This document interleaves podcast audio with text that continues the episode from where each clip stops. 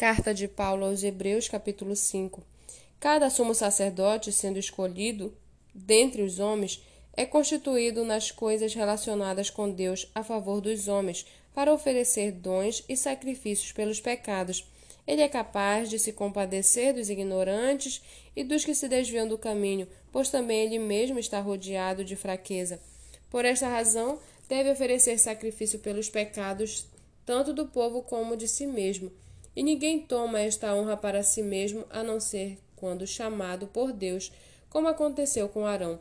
Assim também Cristo não glorificou a si mesmo para se tornar sumo sacerdote, mas quem o glorificou foi aquele que lhe disse: Você é meu filho, hoje eu gerei você. Em outro lugar também diz: Você é sacerdote para sempre, segundo a ordem de Melquisedeque.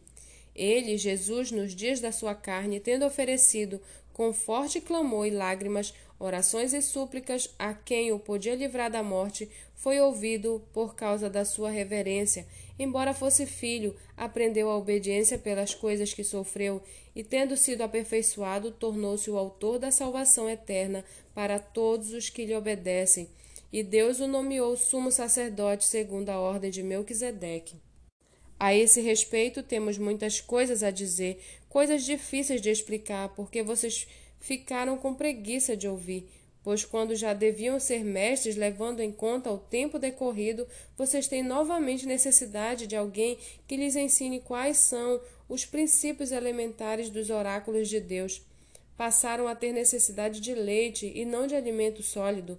Ora, todo aquele que se alimenta de leite é inexperiente na palavra da justiça porque é criança, mas o alimento sólido é para os adultos, para aqueles que pela prática têm as suas faculdades exercitadas para discernir não somente o bem, mas também o mal.